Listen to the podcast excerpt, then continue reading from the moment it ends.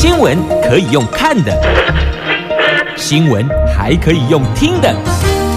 亲切的早安问候，专业的新闻分享，欢迎加入美英主持的 News Online，说新闻给你听。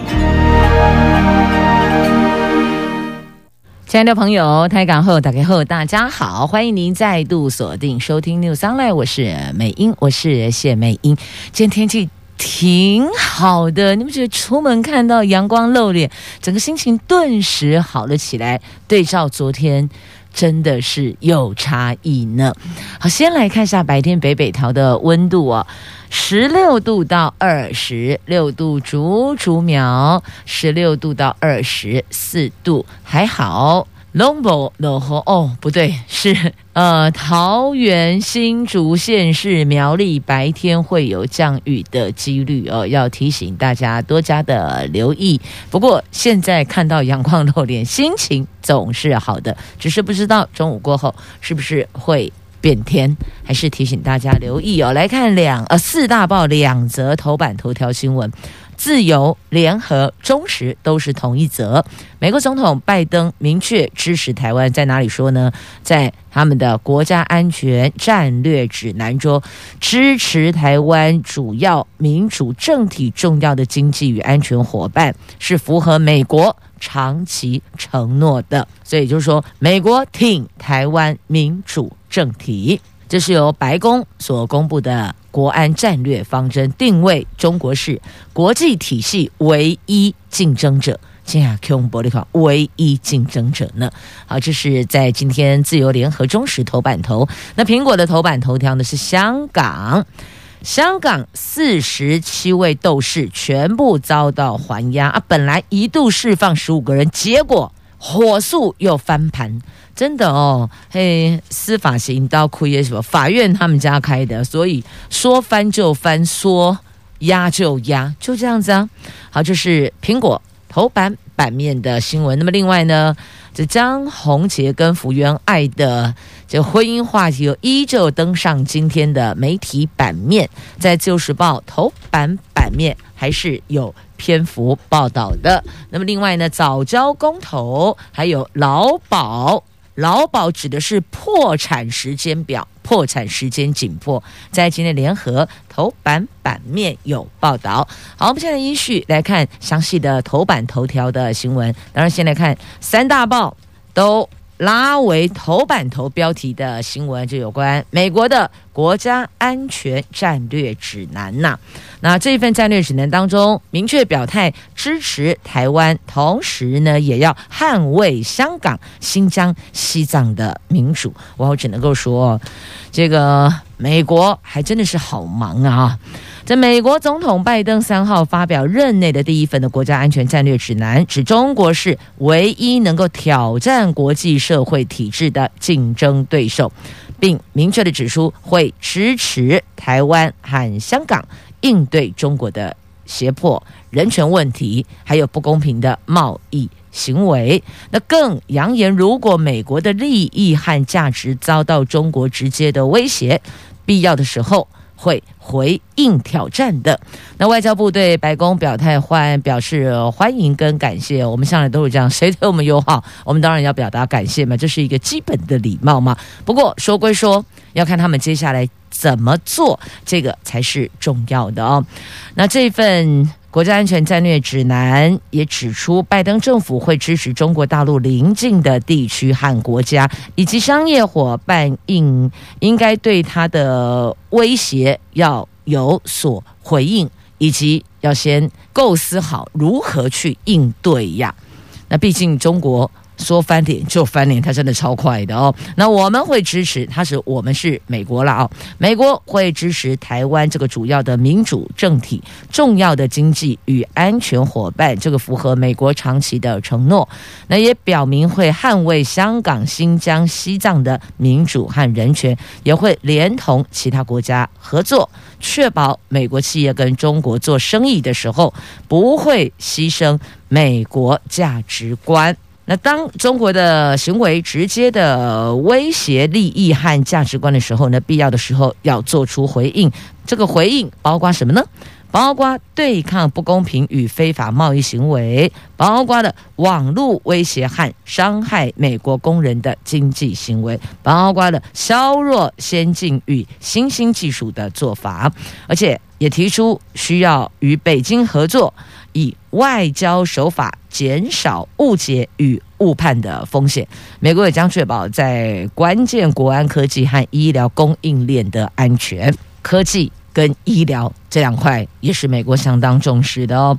那他们几次把中国大陆跟俄罗斯并列，还说美北京跟莫斯科积极投入抑制美国实力，防止美国捍卫国家利益和盟友。你看，所以他们也是充分掌握了资讯，把中国列为是一个重要的，这不是盟友了哈，重要的一个挑战的对象、竞争的对象。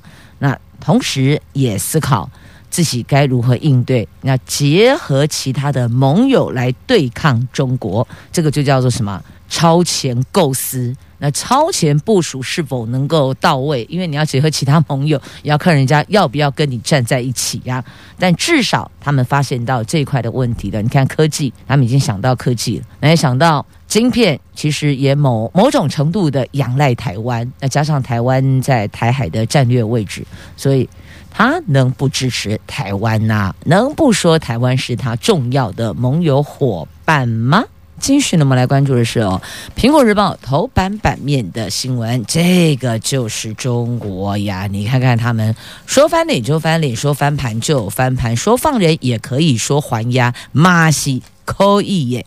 来看集权弄法，因为集权弄法，四十七名遭到香港政府罗织国安罪名起诉的香港民主派人士，即便获准保释，竟仍遭到当庭收押。经历了五天四夜连续不断关押跟审讯，香港法院昨天晚上以最高四百万元台币的保释金跟人事担保，再加上形同是自我阉割言论与行动自由的保释条件，批准其中十五个人可以保释，单手香港政府的律政司却当庭借司法复核，让获保者。得立即还押，家属听到后痛哭，甚至当庭昏厥的过去。民主派人士更是气到爆不雅言语，痛斥当局。四十七位民主斗士则当庭高呼：“香港人不死，五大诉求缺一不可”，展现坚定的抗争意志啊！不过，即便抗争意志再坚定，但是人在屋檐下，你又能如何呢？这家属痛批香港政府是赶尽杀绝啊！这个在以前英国。那个时候统治香港的时候是不会有这种事情发生的。这民主国家闹亏的，我就关代志，恭贺谁就恭贺谁啊！已经批准就批准，保释就保释，批准过程也是很严谨啊。怎么会左边批准，右边说当庭又还押，然后找了其他的理由跟借口？这个不是贻笑大方吗？让国际看笑话吗？但你有没有发现，中国政府没有在怕这个的？我就是要让你们知道，大概看国际各国看清楚。我们就是这个样子，已经明明白白、清清楚楚，要告诉你，他就是这个样子啊！这个在其他民主国家是不可能会有这种事情发生的啦。那北京将改变香港选制选举的选哦选举制度哇，他们还放话必须全面落实爱国者治港统治的治香港的港。这样，我们不觉得这几个字，这五个字。看了就让人背脊发麻吗？爱国者治港。好，这在今天苹果头版版面翻开那页的 A two 版面，整个版面有报道详情详细内容。如果你想要多加了解的朋友，您就自行翻阅吧。好，我们继续。前进下一则新闻，来，下一则新闻要先看哪一则呢？来看早教公投吧。早教公投联署突破五十万大关了，重申保护立场。行政院说环保跟环保抉择的问题呀、啊，这在中时的头版版面有报道。来，我们关注藻礁。早教公投联署累计人数到昨天晚上突破了五十万大关。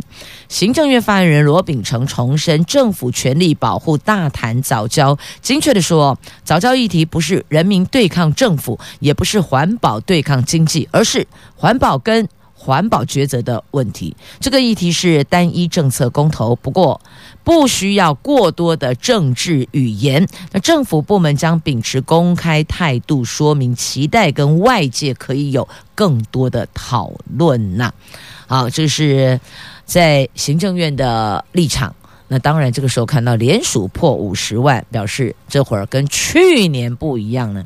古尼高玲玲呢，今年并没有，所以呢，这个也代表着大伙儿在注意、在关注。那民意到这个点上来了，执政当局。也是得要重视民意，倾听民意，要了解民之抉择。这已经不只是环保跟环保抉择的问题，我们就觉得有点像在念绕口令哦，而是环保跟环保抉择的问题与政府跟民意的问题，政策跟民意的问题了。所以这个后续当如何呢？这个就要看政府如何跟民众沟通了。既然都说了，应该可以有更多的沟通空间。那所谓的沟通跟讨论，应该是双向的哦，不是单方面的哦。特别要强调了哦，所谓的讨论，所谓的沟通，应该是双向的，而不是单向的。如果定义的讨论是单向的，那就不要了吧。来继续关注在今天头版版面的重要新闻话题哦。我们现在关注跟劳退劳保有关的话题，然后再来看军公教退休转职私立学校退休俸的问题。好，来看新制的劳退，去年分红有五百四十三万户获得上万元的分红呢。新制的劳退基金去年运用收益达到一千七百八十一亿七千多万元，收益率是百分之六点九四。劳保局今天将揭示新制劳退个人专户收益分配金额。根据劳保局的统计，估计有百分之四十五的新制劳退个人专户分配收益金额超过一万元，那有百分之五有五万元。好。这个百分之四十五一万元是大概五百四十三万户，百分之五五万元的是大概六十万户，所以这两个加起来就有六百万户了。那参与收益分配的新制劳退个人专户大概有一千两百零五万户，所以你看一千两百零五万户，然后有这个是六百万户，有一半一半收益都上万元。如果你这么拉的话，哦，是一半。收益上万元，那专户内仍有提缴金额的新制劳退个人专户都可以持续参与收益分配。纵使没有持续提缴新制劳退金，那对于百分之五十五的账户分配金额在一万元以下，主要原因是有些部分工时或是。刚进职场的劳工提缴金额比较少，提缴时间比较短，因此可以分配到的金额就比较少了。而分配金额比较高的，则和提缴金额比较高、年资比较长、有自愿提缴百分之六等累积的本金有比较高的相关联性啊。那三月六号开始哦，今天是三月五号，就明天开始，您可以利用。土地银行、玉山银行、台新银行、台北富邦银行以及第一银行的劳动保障卡到发卡银行 ATM 或是。邮政金融卡到邮局的 ATM 去查询，那不过邮局的部分，你必须先到邮局签署劳保局资料查询服务同意书，才可以在 ATM 查询您的账户有多少钱。明天起可以持卡片来查询，但是哦，只有限制这几家银行的 ATM 哦，就是发卡银行的 ATM 哦，土银、玉山、台新、北富银和一银的劳动保障卡，您就可以直接。在 ATM 了解到底您分配到多少的分红，也就是所谓的收益了。好，那继续再来看的新闻，这个是叫做劳保破产哈。刚刚不是才看新制劳退分红，怎么转眼就变劳保破产了？是的，劳保破产时间表嘛又出来啊，但是看起来哦，这时间真的很紧迫呢。目前还在搜集修法的意见啊，专家说不能再拖了，请劳动部要。动作加快呀！这劳保局精算评估，劳保二零二六年将面临破产危机。诶，现在是二零二四年，二零二四、二零二六，好可怕哦！四年后要破产了吗？所以啊，学者专家都纷纷指出，劳保改革已经迫在眉梢了哦。这劳改是劳保改革，不是。劳动改革 不是劳工改革，更不是以前我们小时候看到的课本讲到的很辛苦的、很可怜的对岸的人民哦。劳改，不是啦，不赶快，我们是劳保改革啊。那政务委员林万亿也证实，劳保破产时间的确相当的紧迫。对于蔡总统承诺每年大概两百亿元拨补基金，那行政院除了保证蔡总统的承诺将继续实现，劳动部也正和专家学者跟劳工团体搜集关于劳保条例修正的意见呐。那国民党立委曾明宗说，蔡总统首任的任期将军公教。还有劳工、军工教劳，就劳工嘛哦，四大年金改革列为非改不可的政策，也召开了国家年金改革国是会议，但劳保潜藏负债很深呐、这个洞非常的深，政府却没有任何劳保改革的方案，请问你把千万名劳工放在哪里呢？这是国民党立委曾明宗提出来，这个对这个金融税务非常的熟悉哦。就他把问题点出来了，所以学者专家也说了，改革迫在眉睫，一定要赶快来做样。台大国发所的教授辛炳龙说，劳保基金账面的现金水位逐渐降低，政府虽然保证劳保不会倒，但民众也看得出来现金有减少。未来如果产生挤兑现象，恐怕会。让现金流失得更加严重，而现行的方案是政府每年拨补两百亿元，但劳保潜藏负债已经突破十兆了，十兆元呢，不是十亿元，是十兆元呢，显然是杯水车薪啊。那劳保改革无法拖延，林万亿委员已经表达相关改革正在进行中，行政院一定要对外说明改革的方向跟时程，你时间表要拉出来，不然二零二六年就要破产了呢。劳保改革不能单用财务危机来看待，而是要从保障劳动者退休安全的角度去思考，避免出现类似日本的下流老人的情形。所以我们要超前构思啊，该怎么去防止破产，同时改善生活，让大家的收益能够更好呢？那国外因为投保薪资上限很高，因此拉长投保年限冲击不大。但我国投保薪资上限很低，一旦拉长投保年限，投保薪资低，甚至。从来没有超过投保薪资的弱势者冲击就会越大。政府应该考虑设计楼地板，避免投保薪资低的人反而承担比较高的代价一样。那淡江大学的风管系的教授郝聪仁教授指出，虽然劳保基金还有七千六百多亿，但去年收支逆差扩大到四百八十几亿后，近期缺口会再增加到大概七百亿，基金归零。是早晚的事，那后续恐怖就在什么？就在会不会发生挤兑呢？来，继续我们来关注的是，在今天的《中国时报》的头版版面有报道的军公教退休人员转到私立学校任职，可以继续领退休俸。这政院拍板了，删除违宪条文。这政府为军公教人员送利多，军公教退休之后再转任私立学校担任教师，可以继续领退休俸，而且溯及自二零一九年八月二十三号起适用。退休俸和遗属年金，只要物价指数累计上涨百分之五，就应该调整。明年元旦起，在职人员按月缴付的。退抚基金的费用不必课税，预估每个人每一年大概可以省下两千五到三千四百多元，大约有六十七万名的军教人员可受惠。而为了要防止双薪肥猫，政府推动军公教年金改革，退休后转任私立学校的军公教人员暂停发放退休俸。大法官前年八月二十三号作出释宪宣告，这项做法是违宪的，所以把它给删除了。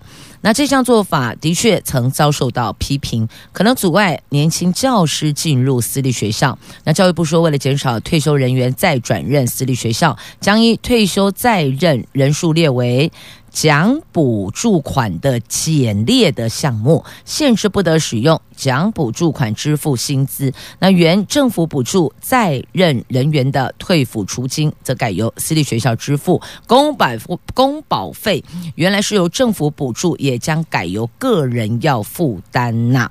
那现在做了一些调整了哦。那目前劳工跟军公教人员都有提拨薪资存进退休金制度，但两者的课税规定不同。劳工是先免税后课税，那军公教则是先课税后免税。这到底有什么差别呢？啊，如果都要缴税的话，先缴后缴不是都一样？啊，如果不缴税的话，先免税后免税还不是一样吗？那现在做了一些调整了，所以军公教的朋友可以留意一下这项删除条文，追溯自前年，因为现在是二零二一了，前年二零一九年八月二十三号起适用哦。好，继续我们再来关注的话题是《自由时报》头版版面的新闻，来看这个疫苗开箱啊。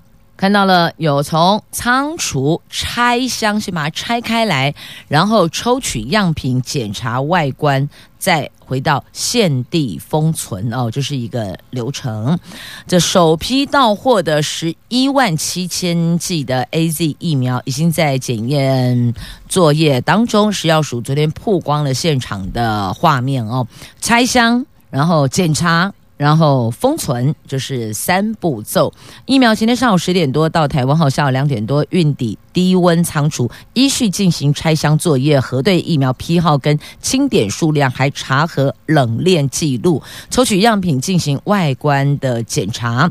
下午三点现地封存，再送到食药署国家实验室进行多项检验。等审查检验合格之后，就会核发证明书。并到仓储查气，到封呃到这个封起来，然后封存哦。那这个证明书它有申请厂商名称，就这个制剂的名称、内容，还有厂名、批号、有效日期、包装数量，还有剂量等等的资讯哦，都非常的清楚。这。疫苗来了，虽然量不多，但至少医护人员可以先施打。那因为是第一批的疫苗，更需要谨慎，所以不拼七天开打。有人本来说，哎，赶在七天内开打，但他们说不不不，第一批我们很多的流程要走，很多的检验怠忽不得，所以我们没有在拼快，我们要拼安全呐、好，再继续关注，同样在《自由时报》，这是江宏杰、福原爱他们两个又上媒体。哎，这个到底要耗费多少的媒体资源去报道他们两夫妻的事情呢？不过，因为他们的婚姻其实也在体坛，也等于是台湾、日本两国跨国婚姻，也牵涉到所谓的异国婚姻的相处跟。适应的问题，但你会发现异国婚姻很多啊。但因为他们俩是桌球界的这个金童玉女哦，是桌球界备受瞩目的放闪的夫妻。若干年前频频放闪，而今感觉好像是分道扬镳。但两个跳出来就不了。这女生道歉否认不伦恋，也没有外遇。那男生则挺太太。强调爱不变，说哦，继续爱小爱，大概是这样。你知道为什么两个人突然跳出来演这一趴吗？重点是形象会影响到他们的身价呀。福原爱的广告代言的价码是江宏杰的三倍，换句话说，江宏杰的代言价码是老婆的三分之一呀、所以你说要不要救这个千万金脉呢？千千万万的千万金，黄金的金，现金的金。要不要就这个千万金卖呢？当然要哇、啊！这日本桌球名将福原爱跟台湾桌球选手江宏杰结婚将近五年，日前闹婚变，福原爱遭日本媒体指责有跟其他的男子出入了某些场所。那昨天他二度道歉，但坚决。他没有哦，即便进了饭店，但也是一人一间饭店哦，一人一间房间，没有任何逾越的事情。那不伦绯闻惨遭舆论挞伐，昨天二度道歉。那张宏杰随后接力护航，这已经讲好了哦。那称这些不实八卦不影响对福原爱的爱，那只字没有提到。媒体日本媒体所指的内容，看来两个人已经达成了共识，要如何进行消毒，将在世人面前维持好夫妻、恩爱夫妻的形象。因为形象崩毁，绝对影响身价，那就没有代言了。所以，是不是应该要做一些共识的凝聚呢？爱的时刻，爱的主打歌。这福原爱说呢，被媒体拍到和这一名男子哦，这出出入入的。他说没有，他们没有不伦，没有逾越。那为什么会跟他出入这些地方？说是因为要开公司请教前辈，然后。为了转换心情，才一起出游，就出去玩，但共同住在一间房间，不是的，没有这回事。虽然同一间饭店进去了，但是两间房间一起在那共聊，所以不禁想起哦，过去也听闻过有民意代表在汽车旅馆做选民服务的，也有高知名度的演艺圈的主持大哥大。在汽车旅馆买保险的有没有？那还有过去有学者是到汽车旅馆去拉肚子的也有哦。今天中午茶余饭后的这个谈资主题大概就会 f 在这里了哦。这到底去这些地方可以做些什么事情呢？有现在多了一个叫做因为要开公司请教前辈，那还有什么理由呢？中午那甲崩那开杠吧，来看一下缅甸。最血腥的一天呐、啊，因为镇压造成三十八人死亡，而有一位是十九岁的华人少女邓佳熙死在枪下。缅甸军方上个月一号发动了政权政变夺权，引发了民众连日来的示威，军方多次悍然血腥镇压。一名十九岁的华人少女在瓦城遭到军方开枪击中头部死亡，抗议民众还是不畏惧军警，在隔天，就是这一名十九岁的华人少女死亡后的隔天，上街头为她哀悼。至少到目前有三十八个人死于示威镇压，是缅甸政变以来最为血腥的一天呐。但必须要说，没有最血腥，只有更血腥。如果三十八人死亡，这个是最血腥的一天，那未来呢？接下来呢？有没有更强悍的作为呢？英国广播公司报道，曾经和邓佳熙并肩在街头抗议的男子。另外一个伙伴说，他曾踢破街上一条水管，让被催泪瓦斯喷到的人可以用水来冲洗眼睛，还会提醒他坐下来，否则会被子弹射中。他总是关心周遭的伙伴，但提醒别人小心不要被子弹射中，结果是他头部中弹了、民众继续上街头抗议，这是缅甸目前的状况哦。所以，如果有亲友在缅甸居住，可以透过电话关心他们。好，再来我们要关注的，回到国内了哦。来看遗产，没有人继承上缴国库的，在去年有一亿七千六百万。财政部的国库署表示，去年没人继承的遗产剩余现金缴国库的有六十件，创下史上的新高，金额达一点七六亿元，也就是一亿七千六百万，是史上的第三高。单笔最高金额是四千零六十二万元，将归属于国库，供政务推动统筹运用啊。那根据民法规定哦，没有人继承的遗产，在民法所定的公示催告期满之后，经过清偿债权，而且交付遗赠物后，如果还有剩余，就是归属国库。那统计去年没有人继承遗产缴国库的案件是六十件哦，比。前年二零一九年增加了二十一件，增加了百分之五十四。那金额呢是前年的，比前年还要增加了大概八千，将近八千万元呢。好，那单笔最高是四千零六十二万元呢。这按规定就是缴国库了。那没有人继承，有背后的原因哦。有些是债务的问题，但如果经过清偿之后还有剩余现金，那就代表。这个清偿后还是正的，那还是正的，为什么没有人继承呢？是不是没有继承者？好，那再来我们要关心的这个话题，我们来看一下有关凤梨的部分哦。有人说不要再喷口水了，喷来喷去都是喷政治口水哦。这个已经多过凤梨的产量了，那到底什么？才是应当做的正确作为呢，就是建立完整的产销管道。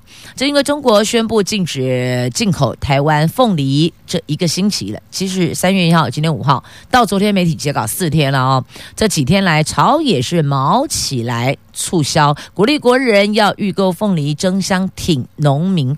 但是呢，你的产销管道有没有完整建立？我们不能被禁一项水果。然后就组一支国家队吧。那下一次是什么？所以这两天节目里，美英也说了，要超前部署，而且不能把所有的资源跟希望放在同一个篮子里。如果过度倚重某一个单一进口国，就是我们要外销过去的进口国，对我们来讲都是风险，不管是哪一个国家，对吧？所以，如何要如何建立完整产销管道，应该才是目前当下要去构思的，就不要再喷口水了。口水喷来喷去，问题还是无解呀。所以，这类诶，应该要敦促政府跟主要的。业管单位还有民意代表，中央级民意代表在这一块要有更多的作为，要做有效益的事情，而不是喷口水的事情啊。口水是没有养分的，但是有效益的产销管道对农民来讲才是十足十的养分呐、您说是吗？继续，我们来关注这个 Google。Google 明年停止追踪个人网络浏览，这个是还客户隐私吗？广告商说他是权力更集中，因为改用隐私沙盒。全球最大的数位广告公司网络搜寻巨擘 Google 的母公司字母公司宣布，将在明年开始。停止追踪个人使用网络技术，网络广告生态将出现重大的转变。Google 虽然宣称新制度将更重视用户个人隐私，但是广告主褒贬参半。有人认为 Google 有借此进一步垄断数位广告市场之嫌哦。这目前网络广泛使用的技术是透过网络用户的装置追踪。记录并分析个别使用行为，广告主和媒体公司搜集这些数据，对用户投放广告，也利用数据评估广告效果。那广告主也可以借由这样的技术提高投放广告的精准度，但是也遭批评，这个就是侵害用户的隐私。他会去看你在上面都搜寻什么资料，所以他的广告丢过来的时候就会很精准。譬如说，你最近都在。搜寻有关那个按摩椅的，好了哦，想说啊，这个工作很累呀，要放松一下啦。发现你有搜寻这些资料，他就很精准的把按摩椅厂商的广告丢到你这里来，让你看到。你一进去，扑通跳出来就是这个广告。那或是很多女生比较常在网络上搜寻一些服装的资讯啦、造型的讯息啦，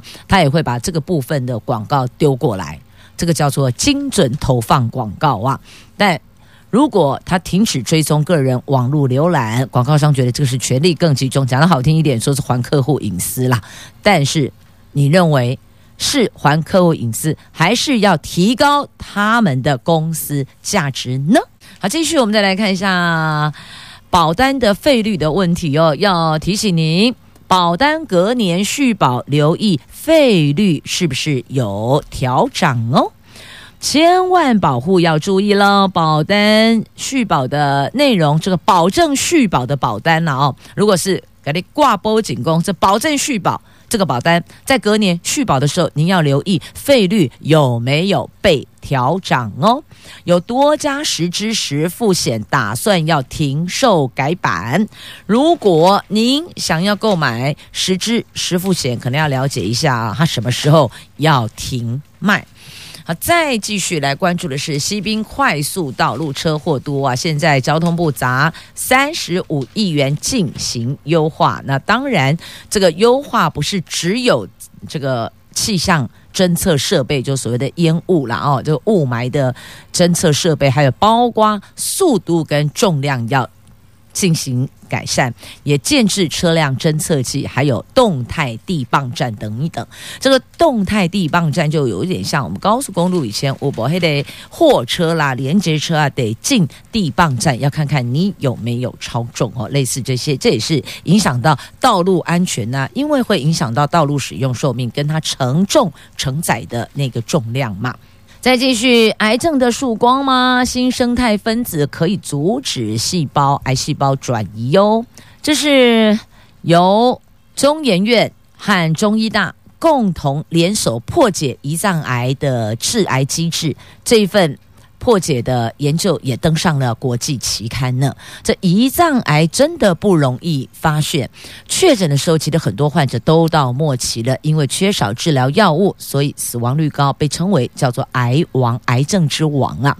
那中研院的院士李文华带领基因体研究中心跟中国医药大学新药开发中心跨机构研究团队，不止破解了胰脏癌细胞中的讯息传递机制，也合成了生态药物，可以有。有效的抑制胰脏癌细胞的转移哟。那台大医师也说，这个有助于发展精准标靶药物啊。所以你看，这时代在进步，医学在进步，研究进步，也延长了我们的寿命。也减缓了因为疾病对身体所造成的伤害呀。